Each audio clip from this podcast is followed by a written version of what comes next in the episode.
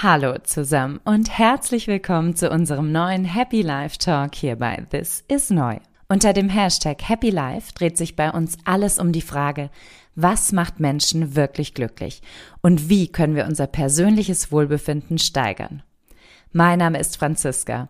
Ich bin Verhaltenswissenschaftlerin, mache Glücksforschung und ich bin Coach. Und jetzt geht's los mit unserer heutigen Folge zum Thema Zeit ist Glück.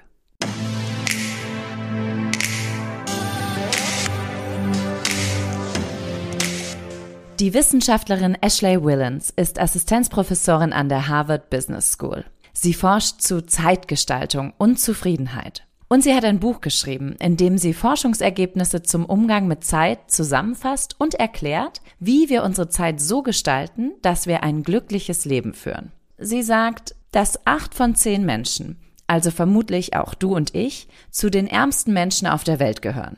Damit meint sie nicht arm im materiellen Sinn, sondern zeitarm. Wir haben zu viele Dinge zu tun und zu wenig Zeit dafür. Sie meint, niemand scheint immun gegen Zeitarmut zu sein. Ja, könnte irgendwie schon sein. Während ich am Text für diese Folge arbeite, ist es Dienstagabend 21.51 Uhr. Es ist der erste Moment dieses Tages, an dem ich mich in Ruhe hinsetzen und auf eines der Dinge konzentrieren kann, die ich für mich tue, für die ich mir neben meiner Familie und meinem Job Zeit nehmen will. Wie dieser Podcast. Mein Tag hat heute um 7 Uhr angefangen. Mit Fertigmachen, Frühstücken, Buch vorlesen und Knetpizza herstellen. Um 8 Uhr habe ich angefangen zu arbeiten ohne Pause bis 16 Uhr, weil ich mit Terminen komplett durchgetaktet war.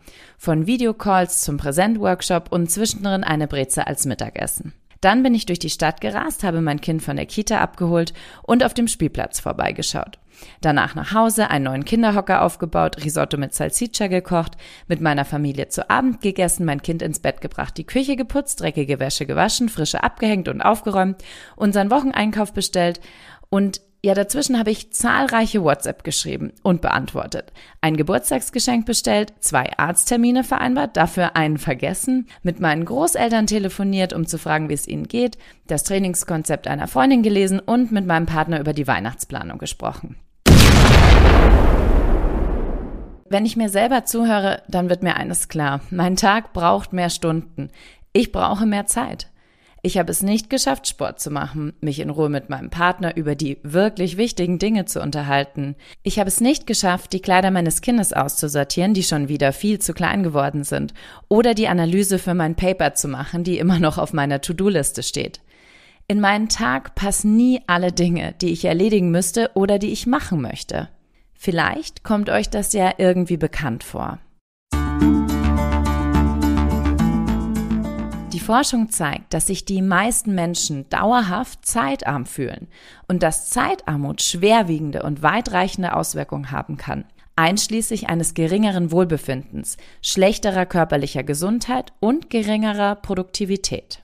Im Jahr 2012 gaben knapp 30 Prozent der befragten Deutschen an, sich immer oder oft gehetzt zu fühlen. Im Jahr 2022 gab es in der deutschsprachigen Bevölkerung fast 24 Millionen Menschen, die von sich sagten, dass sie zu wenig Zeit haben.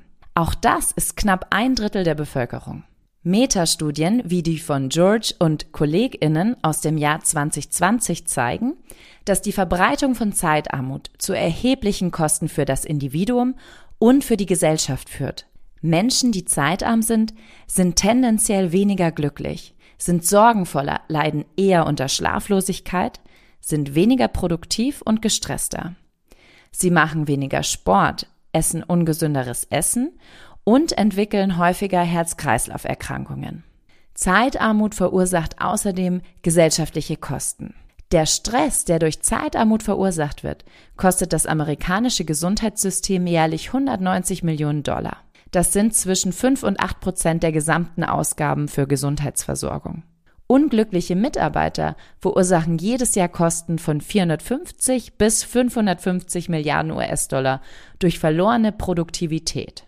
Aber warum fühlen wir uns zeitarm? Die einfachste Erklärung könnte sein, dass wir heute einfach mehr arbeiten als früher. Diese naheliegende Vermutung deckt sich aber nicht mit dem, was empirische Daten zeigen. OECD-Daten bestätigen, dass Menschen heute mehr Freizeit haben als noch in den 1950er Jahren. Auch die Auswertung von Zeittagebüchern hat ergeben, dass die wöchentliche Freizeit in den letzten 50 Jahren durchschnittlich um drei bis vier Stunden gestiegen ist. Das liegt vor allem daran, dass wir durch technologischen Fortschritt immer effizienter leben können. Wir sparen Zeit zum Beispiel durch Staubsaugerroboter oder mietbare E-Scooter, Online-Einkäufe mit Lieferung innerhalb weniger Stunden. Und trotzdem kommt es vielen von uns so vor, als hätten wir immer zu wenig Zeit. Woran liegt das denn? Es liegt daran, dass Zeitarmut nicht unbedingt daraus resultiert, dass wir mehr Stunden brauchen, als uns zur Verfügung stehen. Sie entsteht eher daraus, wie wir über diese Stunden denken, wie wir sie wertschätzen und dadurch handeln. Es ist also, wie so oft, eine Frage der Wahrnehmung. Willens hat in ihrem Buch Time Smart, How to Reclaim Your Time and Live a Happier Life die wichtigsten Zeitfallen zusammengetragen, in die wir geraten können. Die sechs häufigsten möchte ich euch hier vorstellen und zeigen, was ihr tun könnt, um ihnen zu entkommen. Los geht's! Zeitfalle Nummer eins ist die Technikfalle. Wie schon gesagt, kann uns Technik wahnsinnig viel Zeit sparen. Gleichzeitig frisst sie aber auch sehr viel davon auf. Dieses Phänomen wird auch als Autonomieparadox bezeichnet. Wir adaptieren zum Beispiel neue Technologien, um mehr Autonomie darüber zu bekommen, wie, wann und wo wir arbeiten. Diese Technologien machen uns flexibel und im Prinzip jederzeit verfügbar, was dann ironischerweise dazu führt, dass wir uns schlechter von der Arbeit distanzieren können, dass wir eher abgelenkt sind, dass Grenzen zwischen Privat- und Arbeitsleben verschwimmen und wir am Ende zu jeder Zeit arbeiten. Die Freizeit, die früher ungestört genossen werden konnte, wird heute durch E-Mails, WhatsApp, SMS, Anrufe, Videocalls auf unseren Smartphones, auf unseren Smartwatches, Tablets und Laptops unterbrochen.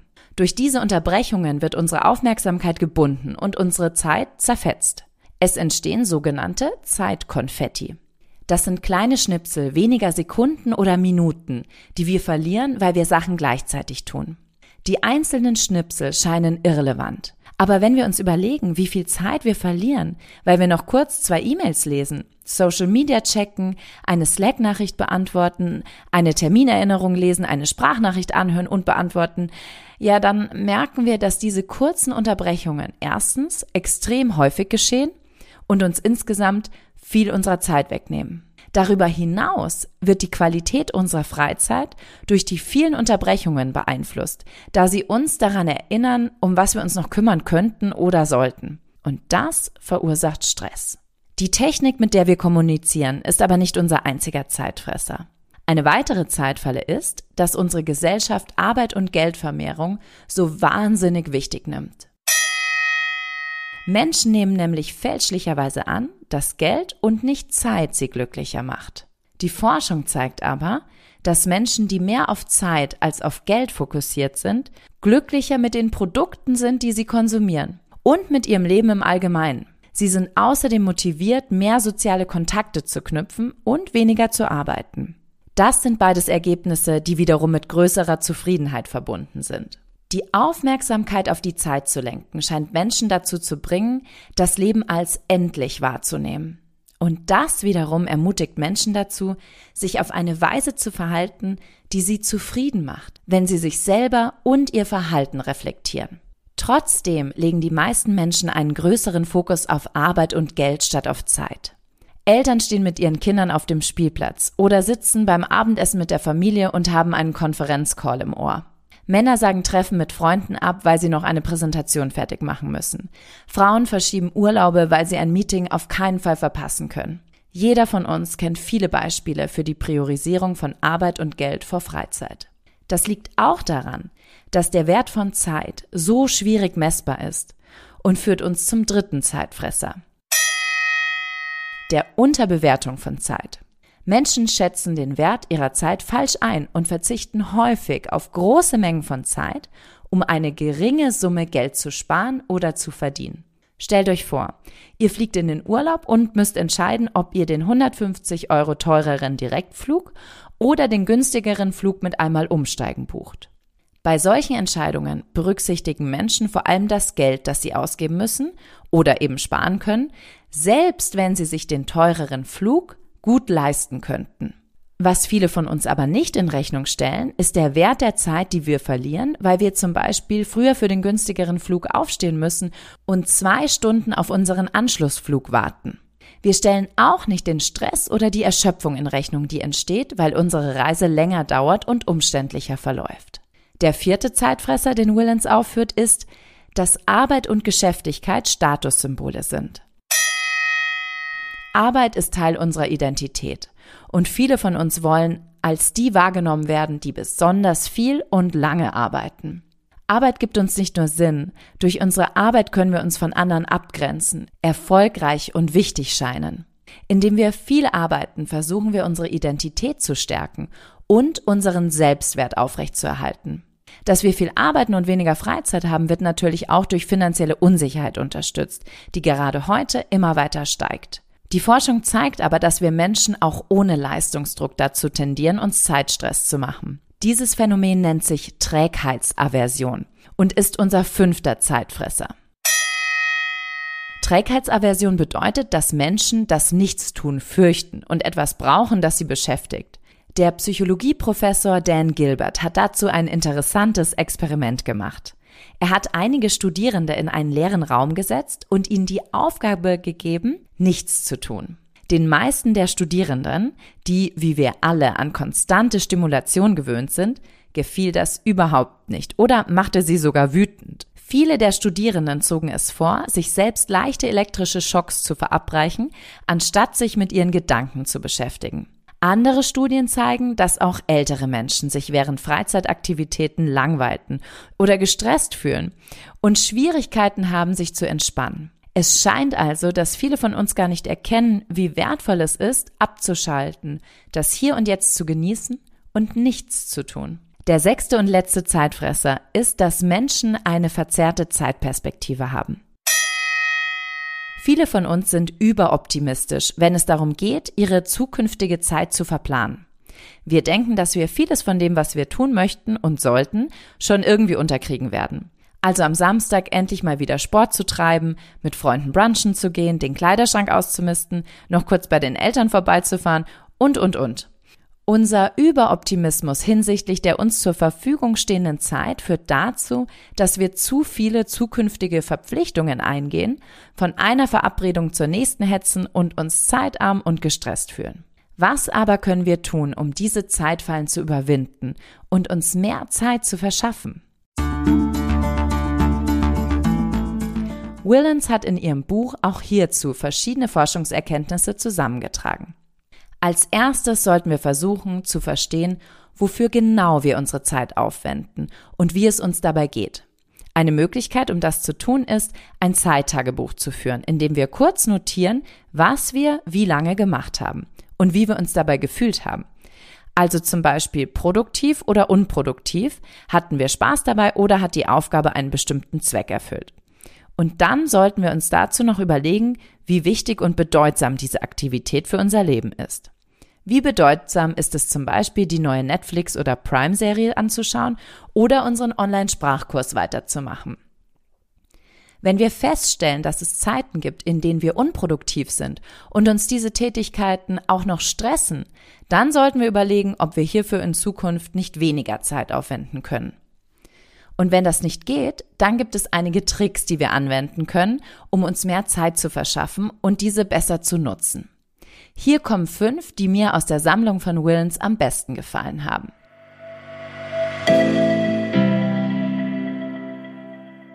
Nummer eins ist, schlechte Zeit umwandeln. Eine Möglichkeit, sich mehr Zeit zu verschaffen, ist, dass wir die Zeit, in der wir zum Beispiel in einer Schlange warten, U-Bahn fahren, beim Arzt im Wartezimmer sitzen nutzen, um etwas Schönes zu tun, das uns Spaß macht. Zum Beispiel Zeitung lesen, mit Freunden telefonieren, Musik hören. Ein super Trick ist es auch, sich seinen Arbeitskalender mal anzuschauen und zu überlegen, an welchen der vielen Meetings pro Tag wir wirklich teilnehmen müssen. Wenn ihr das gemacht habt, solltet ihr euch von all den Meetings ausladen, bei denen ihr nicht dabei sein müsst und diese Zeit fürs Arbeiten, den Austausch mit KollegInnen oder eine Pause nutzen. Manchmal reicht es einfach, seinen KollegInnen oder der Chefin offen zu erklären, Ich werde von nun an nur noch an den Meetings teilnehmen, an denen ich wirklich teilnehmen muss, um effizienter an meinen Themen arbeiten zu können und mehr Zeit für die Dinge zu haben, bei denen ich gebraucht werde. Nummer zwei lautet, die richtige Art von Freizeit wählen. Forschung zeigt, dass Freizeit, in der wir uns aktiv erholen, viel stärker zu unserem Wohlbefinden beiträgt als Freizeit, in der wir uns passiv erholen. Heißt, wir fühlen uns besser, wenn wir uns entspannen, indem wir Sport machen, Menschen treffen, etwas ehrenamtlich tun, einfach mal kurz rausgehen. Entspannter, als wenn wir Serien schauen, online shoppen oder ein Nickerchen machen. Nummer drei ist, sich mehr Zeit für Mahlzeiten nehmen. Die Franzosen und Italiener machen es uns vor. Studien zeigen, dass uns Essen mehr befriedigt und entspannt, wenn wir uns Zeit dafür nehmen und auf den Genuss konzentrieren. Den Fokus auf ein gutes Essen zu legen und dieses gemeinsam und bewusst zu genießen, macht uns glücklich. Dabei muss es kein Luxusrestaurant sein und klappt auch, wenn man wenig Zeit hat und nicht essen gehen möchte. Freunde einladen, gutes Essen kochen oder bestellen und den Abend gemeinsam genießen. Eine vierte Möglichkeit, um seine Zeit besser zu nutzen, ist in Zeit investieren. In einem Experiment hat Ashley Willens Erwachsenen zweimal 40 Euro gezahlt. Beim ersten Mal bat sie sie, in materielle Dinge wie Kleidung oder Pflegeprodukte zu investieren. Beim zweiten Mal forderte sie sie auf, in etwas zu investieren, das ihnen mehr Zeit verschaffen könnte. Die Teilnehmer bestellten sich ein Taxi oder ließen sich die Einkäufe liefern. Die Untersuchung zeigt, dass Zeitinvestitionen die Teilnehmer zufriedener und weniger gestresst machten als materielle Investitionen. Das heißt, gebt Geld für etwas aus, das euch Zeit und keine weiteren Gegenstände verschafft. Einer der wichtigsten Wege, um sich mehr Zeit zu verschaffen, ist der fünfte und letzte. Zeit wertschätzen. Wenn wir uns Momente nehmen, um uns den Wert von Zeit bewusst zu machen, verändert das unser Zeitempfinden und hilft uns dabei, Freude auch aus einfachen Aktivitäten zu ziehen. Forschung belegt das. So berichten Menschen, die aufgefordert werden, sich vorzustellen, dass dieser ihr letzter Monat in der Stadt ist, in der sie leben, dass sie deutlich mehr Befriedigung aus Zeiten ziehen, die sie vorher als irrelevant betrachtet haben. Die Straße entlang spazieren, Menschen im Café beobachten, Gebäude betrachten.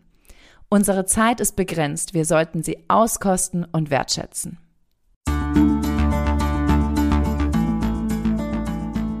Das war unsere Folge zum Thema Zeit ist Glück. In diesem Podcast hört ihr unter dem Hashtag Happy Life, wie ihr eure persönliche Zufriedenheit und eure Glücksgefühle steigern könnt. Wenn ihr wissen wollt, wie ihr an eurem Zeitmanagement arbeiten könnt, vereinbart am besten ein kostenloses Coaching-Erstgespräch auf www.thisisneu.com. Für alle von euch, die sich für den wissenschaftlichen Background dieser Folge interessieren, die verwendeten Quellen findet ihr wie immer in den Show Notes. Mein Name ist Franziska. Vielen Dank fürs Zuhören. Macht's gut. thank you